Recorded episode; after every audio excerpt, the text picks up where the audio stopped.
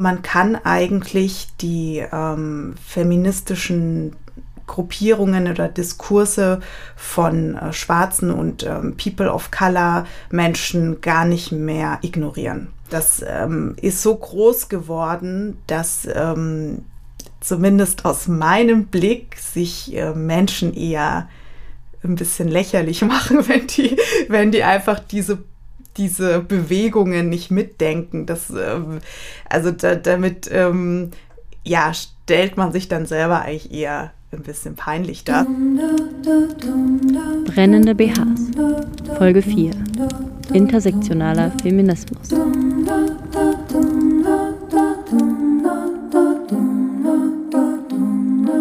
Die Brennende BHs Redaktion besteht nur aus weißen Menschen. Bereits zu Beginn der Planung für den Podcast war uns klar, dass wir das Thema Rassismus hier aufgreifen werden. Auf der einen Seite, weil wir uns selbst hinterfragen und weiterbilden müssen – aber auch, weil der feministischen Bewegung oft vorgeworfen wird, zu weiß zu sein. Wir freuen uns sehr, dass wir Anne Chebu als Gesprächspartnerin für das Thema gewinnen konnten und dass sie sehr ausführlich über Rassismus, Intersektionalität und ihre Arbeit erzählt hat.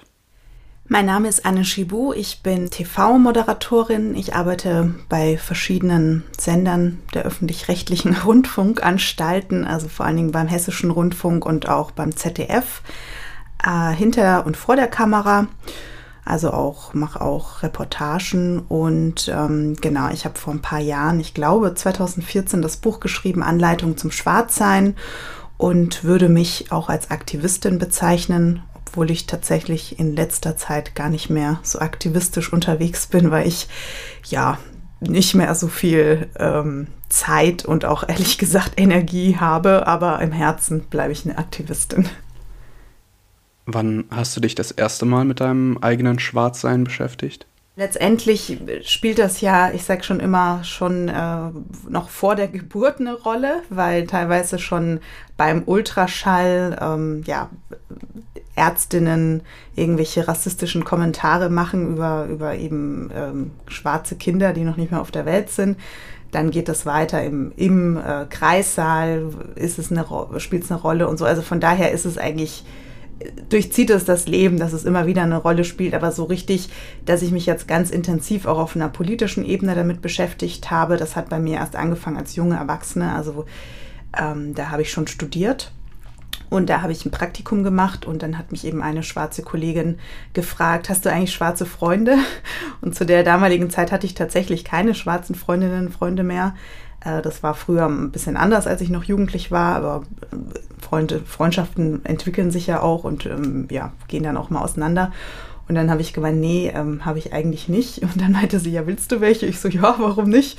Und dann hat sie mich eben zu der Initiative Schwarze Menschen in Deutschland mitgenommen. Und ähm, da hat das dann so angefangen, dass ich eben auch verstanden habe, dass sehr viele Erlebnisse eben nicht individueller Natur sind, sondern dass da halt wirklich eine Struktur dahinter steht und dass das so ein kollektives, ähm, ja, eine kollektive Erfahrung ist, die halt sehr, sehr viele schwarze Menschen weltweit eigentlich, aber dann halt vor allen Dingen auch im deutschen Kontext gemacht haben.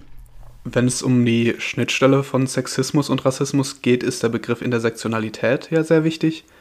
Wie würdest du den Begriff denn einer Person erklären, die ihn noch nie gehört hat? Es kommt ja eigentlich aus dem Englischen von, von Straßenkreuzung. Und ich glaube eigentlich, auch wenn das nicht so ganz korrekt ist, im Deutschen ist dieser Begriff Mehrfachdiskriminierung. Ich glaube, da können sich die meisten Menschen dann was darunter vorstellen. Deswegen finde ich das eigentlich immer ganz gut, wenn man das verwendet, um dann immer, um dann Intersektionalität ähm, zu erklären mir fällt immer wieder auf, dass ähm, ja, dass halt sehr, sehr viel gerade beim Thema Feminismus oder beim Thema Sexismus halt aus einer weißen Perspektive gesehen wird und dabei werden halt ganz, ganz viele andere Perspektiven ignoriert und ähm, ja, eine schwarze Frau erlebt halt Sexismus anders als eine weiße Frau und was eben ja auch nochmal interessant ist, dass ja dann auch wiederum weiße Frauen eine schwarze Frau rassistisch angehen können. Und eine Sache, die eben auch nochmal wichtig ist, um, um ja, Sexismus, den schwarze Frauen erleben, auch zu verstehen, ist, dass schwarzen Frauen oft die Weiblichkeit abgesprochen wird. Und ähm, das ist eben dann wahrscheinlich schon ein Unterschied zu Sexismus bei weißen Frauen, weil du hast eigentlich immer diese zwei Sachen. Entweder werden schwarze Frauen ähm, eben nicht als Frauen gesehen oder sie werden hypersexualisiert. Und ähm, das macht es, glaube ich, eben sehr schwierig, das eins zu eins auf den Sexismus, den weiße Frauen erleben, ähm, damit zu vergleichen. Ich kann halt nie als schwarze Frau die, den Sexismus unabhängig vom Rassismus sehen eigentlich, den ich halt hier in Deutschland erlebe. Das ist halt immer miteinander verbunden und ähm, das äh, wird halt sehr oft leider ignoriert und halt genauso auch mit äh, Frauen, die ähm, ja zum Beispiel eine Behinderung haben oder halt auch Frauensternchen, also Transfrauen oder auch nicht-binäre Menschen, die äh, werden halt sehr oft einfach gar nicht mitgedacht und ähm, da geht halt ein großer, großes Stück dann einfach auch verloren.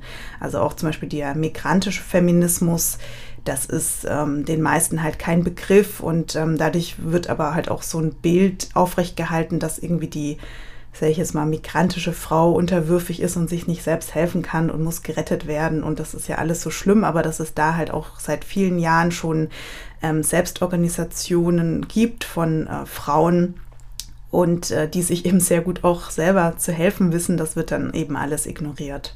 Findest du, die feministische Bewegung in Deutschland ist zu weiß? Ich glaube, das hat sich tatsächlich inzwischen sehr geändert. Man kann eigentlich die ähm, feministischen Gruppierungen oder Diskurse von äh, schwarzen und ähm, People of Color Menschen gar nicht mehr ignorieren. Das ähm, ist so groß geworden, dass ähm, zumindest aus meinem Blick sich äh, Menschen eher ein bisschen lächerlich machen, wenn die, wenn die einfach diese diese Bewegungen nicht mitdenken. Das, ähm, also da, damit ähm, ja, stellt man sich dann selber eigentlich eher ein bisschen peinlich da, so nehme ich das zumindest wahr. Aber klar, wahrscheinlich so im großen Mainstream ähm, ist es wahrscheinlich noch nicht angekommen. Wir leben ja dann auch alle in unseren Blasen und ähm, klar, wenn man zum Beispiel mal das Missy Magazine liest und so, dann sieht man die Welt auch mit anderen Augen, als wenn man jetzt vielleicht die Emma lesen würde, um Gottes Willen. Also was mir auf jeden Fall auffällt, ist, dass ähm, sehr viele Frauen, die sich das vielleicht auch nochmal auf die Fahne schreiben, für ähm, Gleichberechtigung und so sich einzusetzen, also wenn es jetzt zum Beispiel im beruflichen Kontext ist oder gibt ja jetzt auch in, in sehr vielen Unternehmen dann so Frauennetzwerke und so, die ähm, beschäftigen sich jetzt nicht unbedingt mit, mit den eigenen verinnerlichten Rassismen. Also das ist irgendwie nicht so präsent. Also genauso auch in queeren Kreisen ist es auch nicht selbstverständlich, dass ähm, die Menschen dort dann sagen, okay, ich kenne zwar eine Form der Diskriminierung, Queerfeindlichkeit, ähm, aber ich als weiße Person muss vielleicht auch mal meine eigenen Rassismen ähm, hinterfragen. Und das passiert halt leider nicht automatisch. Und dann kann es halt eher dazu führen, dass dann tatsächlich auch ähm, Rassismus in diesen Kreisen auftaucht ähm, und dann eben ja Menschen da schlechte Erfahrungen machen und sich dann natürlich auch wieder zurückziehen und die anderen irgendwie nicht so richtig verstehen, was los ist, weil sie dann sagen, ja, wieso, ich bin doch ich bin doch selbst schwul, ich weiß doch, wie es ist, ich kann doch kein Rassist sein. Oder dann eben in so einem äh, Frauennetzwerk, ja, wieso, ich kämpfe doch selbst gegen Sexismus. Ich glaube, was auch eben nicht verstanden wird, dass ich als schwarze Frau immer diesen rassistischen Sexismus erlebe. Also auch wenn ich mich in meinem kompletten Leben irgendwie versuche daran zu erinnern, ich kann mich nicht erinnern, dass ich so klassischen Sexismus erlebt habe. Es war bei mir immer gekoppelt mit Rassismus. Und das wiederum, glaube ich, verstehen dann nicht unbedingt alle weiße, weißen Frauen, weil die dann äh, denken, das ist aber doch kein Sexismus wiederum. Also man kann natürlich so Machtstrukturen und so immer ganz gut mit Beispielen vom Sexismus erklären, aber man sollte nicht enttäuscht sein, wenn es nicht klappt.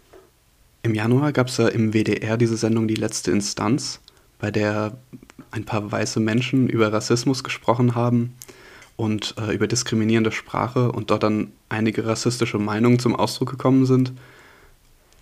In den sozialen Medien wurde die Sendung hinterher ja sehr dafür kritisiert. Wie hast du denn als Medienschaffende, als schwarze Medienschaffende in den öffentlich-rechtlichen den Umgang mit dem Thema hinter den Kulissen und auch im Programm wahrgenommen? Also das Problem fängt ja schon mal an, dass ähm, bei den öffentlich-rechtlichen die meisten Menschen freiberuflich sind. Und das sorgt natürlich schon für ein Machtgefälle, ähm, was wirklich an extremst prekäre Arbeitsbedingungen erinnert, weil ich natürlich, wenn ich mich immer nur von Auftrag zu Auftrag hange, werde ich äh, natürlich da auch meinen Vorgesetzten weniger widersprechen, wie wenn ich vielleicht festangestellt bin. Und ähm, das ist natürlich schon mal das erste sehr große Problem. Dann das nächste Problem, äh, es gibt halt sehr, sehr wenig ähm, POC, schwarze Menschen, ähm, die dann auch Medienschaffende sind und eben bei den großen Medienhäusern ähm, tätig sind. Und äh, ja, das nächste Problem ist, das ist letztendlich ein Abbild der Gesellschaft, bis darauf hin, dass die Vielfalt fehlt. Aber dieses Abbild der Gesellschaft äh, bildet natürlich auch Menschen ab, die ähm, Rassisten sind oder rassistisch denken. Und die sind dann halt unter Umständen auch meine Kollegen. Also ich meine, aber wie gesagt, das ist ja überall. Ob ich jetzt zum Bäcker gehe oder ob ich in der Straßenbahn fahre, es ist halt überall prozentual, kannst du dann halt sagen, okay, der und der und der ist jetzt ein AfD-Wähler oder so, muss ja die Leute nur abzählen, dann kannst du sagen, was weiß ich, jeder, jeder 30. wird ein AfD-Wähler dabei sein oder so. Ich äh, weiß jetzt nicht, ob die Zahlen stimmen, aber so in etwa. Und wenn du dann natürlich in einem großen Medienhaus dabei bist, dann äh, wird das halt auch so sein. Und ja, fernab von, von Menschen, die dann die AfD wählen, es ist halt immer noch nicht in, im Bewusstsein vieler weißer Menschen angekommen, dass man halt auch unbewusst rassistisch sein kann, dass man äh, rassistisch sein kann, eben ohne es böse zu merken und dass wir uns da einfach täglich immer alle wieder reflektieren müssen und dass es halt auch Arbeit ist und nichts ist, was einfach vom Himmel fällt. Und da würde ich mir halt wünschen, dass es ähm, sowohl in den Ausbildungen wie aber auch dann äh, verpflichtend wirklich immer wieder Critical Whiteness Seminare oder Anti-Rassismus Seminare gibt, die dann vor allen Dingen auch die Führungskräfte immer wieder ähm, besuchen müssen, also dass das eben nicht eine freiwillige Nummer ist, sondern verpflichtend. Und ich fände es auch sehr wichtig, dass es eine unabhängige ähm, oder ja, sagen wir mal, dass es überhaupt eine Antirassismus-Beauftragte ähm, auch gibt. Also es gibt ja bei den öffentlich-rechtlichen die Gleichstellungsbeauftragten, es gibt ähm, dann zum Beispiel Menschen, die sich vielleicht darum kümmern, dass ähm, mehr Vielfalt bei den Auszubildenden ähm, ja, zum Vorschein kommt, aber das sind ja keine Menschen, die man dann kontaktieren kann, wenn man Rassismus erlebt. Und da bleibt man halt sehr oft alleine mit den rassistischen Erlebnissen ähm, aus dem Kolleginnenkreis. Und hinzu kommt eben, dass natürlich auch die Themen, die man dann vielleicht vorschlägt, ähm, nicht verstanden werden oder als nicht wichtig ähm, abgetan werden. Oder ganz oft kommt halt auch das ähm, Argument, das würden die Zuschauer, Zuschauerinnen nicht verstehen.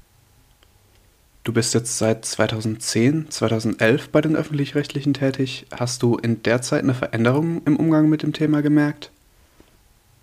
Was ich schon so ein bisschen merke, dass dann manche denken, okay, irgendwie müssen wir jetzt was zu dem Thema machen oder das ist jetzt irgendwie ein Thema, was gerade im Gespräch ist, aber dann merkt man halt, die haben sich halt nicht richtig systematisch damit beschäftigt und wollen dann irgendwie was machen, aber wissen dann irgendwie auch nicht was. Und dann machen sie irgendwas und dann wissen sie eigentlich nicht, wen sie einladen sollen. Ja, dann sind sie vielleicht heutzutage schon mal so weit, dass sie denken, okay, ich gucke mal, ob es irgendjemand in der Redaktion gibt, der vielleicht schwarz ist und der sich vielleicht ein bisschen damit auskennt. Ja, dann wird die eine Person für diese eine Sendung dann mal beauftragt. Und dann, ja, äh, kann es sein, dass die Sendung ganz gut wird, kann auch sein, dass die Sendung nicht gut wird, weil äh, es halt mal nur so eine einmalige Nummer ist und eh eigentlich keiner so richtig weiß, was er jetzt genau will und machen will. Und, äh, und danach geht es aber wieder so weiter wie vorher. Also es ist kein ernsthaftes Interesse an diesen vielfältigen Perspektiven zu spüren, meiner Meinung nach. Also es gibt dann vielleicht mal so ein paar äh, kleinere Ausnahmen. Ich meine, bei Arte hat man immer wieder ähm, gute Formate, die äh, wirklich äh, ja was bewegen und wirklich Schwachstellen aufzeigen. dann gibt es halt bei Funk, gibt es dann vielleicht eher auch mal ähm, die Möglichkeit, dass da über ähm, Rassismus so gesprochen wird, dass es irgendwie auch, wo ich auch sage, ja, das kann jetzt was bewirken. Aber so im großen Mainstream ist es sehr schwierig. Es ist wirklich sehr schwierig. Was können denn schwarze Menschen in Deutschland tun, um sich zu engagieren? Also es gibt ja die Initiative Schwarze Menschen in Deutschland zum Beispiel. Es gibt aber auch noch ähm, ganz viele andere Gruppierungen. Da kann man natürlich äh, mal gucken, ob es sowas in der Nähe gibt. Ansonsten kann man eigentlich auch im Kleinen anfangen. Also einfach mal mit ein, zwei schwarzen Freundinnen, Freunden sich treffen und ähm, ja, vielleicht über gewisse Dinge sprechen, über Zeitungsartikel, über Fernsehsendungen und ja, dann kommen vielleicht auch immer mehr Leute dazu. Ähm, und ich glaube, es ist halt dann auch, also es sind so zwei Sachen wichtig. Das eine ist im Alltag schon aufmerksam machen auf gewisse Dinge aber gleichzeitig ähm, auch immer wieder sich selbst was Gutes tun und ähm, dieses, diesen Rassismus im Alltag zu bekämpfen, das kostet halt unglaublich viel Energie und das kann man halt auch nicht von Betroffenen erwarten, dass die halt dann immer wieder in diesen Kampf gehen und ähm, ja, also ich, ich, würde mir wünschen, dass wir einfach auch miteinander ähm, liebevoller umgehen, sage ich jetzt mal. Ähm, und ja, und das eben auch nicht vergessen, es gibt halt so viele unterschiedliche Biografien, die dann halt auch dazu führen, wie Menschen auch auf Rassismus reagieren. Ähm, und das, da muss man halt einfach auch, das da darf man halt auch nicht vergessen, welche Biografie jeder Mensch hat. Und ähm, das, da ist es halt auch immer wieder sehr wichtig, dass man eben sich auch austauschen kann, ähm, einfach dieses Gefühl hat, es ist okay, so wie du bist, so wie du empfindest. Ähm, vielleicht auch nochmal wieder Tipps bekommen oder einfach auch zu hören, dass es anderen Menschen genauso schon gegangen ist. Das kann halt auch sehr hilfreich sein. Und ähm, ja, ich meine, ich hoffe schon, dass sich so ein bisschen was tut. Also meine große Hoffnung sind eigentlich die jungen Leute, weil ähm, ich merke, dass halt ähm, Einmal bei schwarzen jungen Menschen und die sind teilweise nur fünf Jahre jünger als ich oder so. Also zum Beispiel Aminata Belli. Genau, Aminata Belli ist ja auch eine Moderatorin. Also die bewundere ich immer, weil ich glaube, die ist vier oder fünf Jahre jünger als ich, also gar nicht so viel jünger als ich. Ähm, aber da denke ich mal, Wahnsinn, was die für einen Mut hat, was sie sich traut, in der Öffentlichkeit zu sagen. Und so, das hätte ich mich nie getraut in ihrem Alter. Und auch jetzt noch nicht, weil ich dann immer denke, oh ja, äh, nicht, dass ich dann da irgendwie äh, negative Auswirkungen ähm, zu spüren bekomme und dann nicht mehr als Moderatorin gebucht werde und was weiß ich. Das finde ich halt so toll, dass ähm, dann eben so eine Generation wie Aminata da wirklich so komplett mutig und unbefangen auch da rangehen und einfach auf Rassismus aufmerksam machen.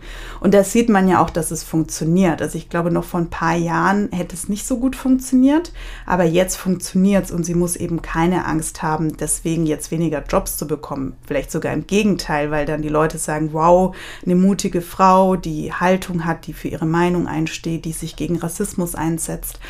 Und ähm, dann sehe ich aber schon auch bei weißen jungen Menschen, dass ähm, klar, Ausnahmen bestätigen die Regel, aber dass das Thema schon auch präsenter ist. Also ich hatte es jetzt auch letztens mit einem äh, Volontär, da ähm, gab es auch in einer Redaktionskonferenz, ging es auch ums Thema Rassismus und so. Und da hat man dann gemerkt, ähm, dass er da halt auch einfach total aufgeklärt schon war, jetzt auch im Vergleich zu eben älteren Kolleginnen und Kollegen. Und ähm, da war ich halt wirklich echt auch positiv überrascht und dachte mir auch, ja, ich glaube, bei jungen Leuten ist es ein bisschen anders. Und ich meine, es ist ja auch so, es gibt immer mehr Menschen mit Einwanderungsgeschichte und äh, irgendwann kann man halt auch diese Masse an Menschen nicht mehr ignorieren, weil das es geht einfach irgendwann nicht. Also deswegen denke ich auch immer, es ist auch einfach nur eine Frage der Zeit eigentlich, bis sich es ändert, weil jetzt ist es ja schon so, dass es in Großstädten ähm, ja bei den, bei den jungen Leuten äh, 50 Prozent mit Einwanderungsgeschichte gibt und das heißt, es werden ja immer mehr Menschen mit Anwendungsgeschichte und irgendwann fangen diese Leute ja auch an zu arbeiten und so. Und äh, klar ist es dann auch wiederum nicht so leicht, in die Jobs reinzukommen, aber irgendwann muss man dann ja auch mal einen einstellen, weil sonst kann man die Firma schließen. Also und von daher hoffe ich, dass ich das Problem dann so mit den Jahren vielleicht auch ein bisschen selber erledigt, sage ich jetzt mal. Und was würdest du dir zum Beispiel von einer weißen Freundin wünschen?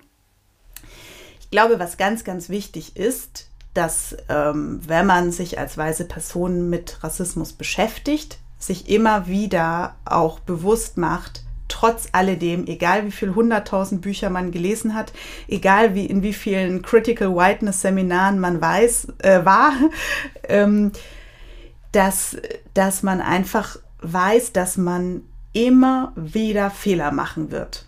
Und äh, ich persönlich finde es auch gar nicht schlimm, Fehler zu machen. Ich mache auch Fehler. Auch ich habe rassistische Bilder im Kopf. Ähm, nur man muss es halt merken und ähm, versuchen beim nächsten Mal besser zu machen und halt dann eben auch zuhören und akzeptieren und vielleicht auch, wenn man was nicht direkt verstanden hat, nicht immer gleich ja, aber, ja, aber, ja, aber, sondern einfach erstmal sacken lassen und einfach erstmal drüber nachdenken. Und ähm, ja, was würde ich mir von einer weißen Freundin wünschen? Ähm, ja, also ich glaube, tatsächlich würde ich mir schon wünschen, dass sich ähm, weiße Menschen eben intensiv damit beschäftigen, dass sie mal in Critical Whiteness Seminar gehen, dass sie Bücher lesen, dass sie einfach sich dem Thema annehmen ähm, und eben sich selber eingestehen, dass sie auch Fehler machen und dass sie eben auch rassistische Denkmuster in sich haben, egal ob sie wollen oder nicht. Dann finde ich es aber äh, wichtig, eben nicht, weil man jetzt denkt, man äh, hat jetzt ja schon so viel gelernt, könnte man für Menschen sprechen oder eben ja über die Köpfe hinweg von Menschen, sondern schon natürlich dann auch erstmal den Vortritt den Betroffenen geben. Dann kann man als weißer Mensch auch ähm, die eigenen Privilegien teilen, also wenn man zum Beispiel eingeladen wird äh, als ja, Panelistin, dann könnte man vielleicht mal überlegen, okay, ähm, brauche ich diesen Auftrag jetzt so dringend oder kann ich nicht vielleicht auch eine schwarze Person vorschlagen oder das dann zum Beispiel auch deutlich machen und sagen, warum sind eigentlich gar keine Frauen hier auf dem Panel? Warum sind gar keine Menschen mit sichtbarer Einwanderungsgeschichte hier auf dem Panel? Ähm, also das auch immer wieder dann spiegeln. Und ähm, vielleicht könnte man sich auch selber so eine Liste anlegen von ExpertInnen, die man dann eben auch empfehlen kann. Gerade als Journalistin versuche ich halt schon immer darauf zu achten, dass ich dann auch Vielfalt in meinen Beiträgen habe und schaue dann wirklich explizit darauf, dass ich halt nicht immer nur den weißen Professor Dr. Müller interviewe, sondern halt auch versuche dann auch eben andere Perspektiven da reinzubringen und zwar unabhängig von der Thematik. Und ähm, ja, ich glaube, eigentlich wäre es halt irgendwie auch schön, wenn weiße Menschen einfach auch mal fragen würden, wie geht's dir damit? Weil ich glaube, viele haben auch so Berührungsängste, die wollen das dann auch gar nicht ansprechen. Und ähm, ja, oder beziehungsweise wissen auch gar nicht, können sich das dann gar nicht vorstellen, was das auch mit uns macht. Also auch zum Beispiel der Anschlag in Hanau, das hat uns alles so getroffen. Und meine Arbeitskolleginnen, die haben von Fasching geredet. Für die war das gar kein Thema. Das war für die einfach nur so eine Nachricht von vielen. Und ähm, sehr, sehr viele von Rassismus betroffene Menschen waren richtig richtig verletzt und äh, waren richtig körperlich auch krank. Also ich kenne auch welche, die haben sich dann echt, mussten sich sozusagen ein paar Tage zurückziehen und ins Bett legen, weil das die richtig körperlich auch so ähm, angegriffen hat, dieser Anschlag. Und ähm, das sind halt so Momente, mich hat keine einzige weiße Freundin oder Freund angerufen und hat gesagt, boah, krass, Anne, da Hanau, direkt neben Frankfurt, wie geht's dir? Niemand. Keiner. Und ähm, das, äh, das sind halt eben so Momente, wo ich eben denke, da könnte man als weise Person diese Scheu auch mal hinter sich lassen und immer nur denken, oh, ich sage ja eh nur was Falsches, sondern einfach, ja, fragen, wie geht's dir und was kann ich für dich tun? Und ich denke, das ist ja auch eh sehr individuell, also gerade auch in Partnerschaften.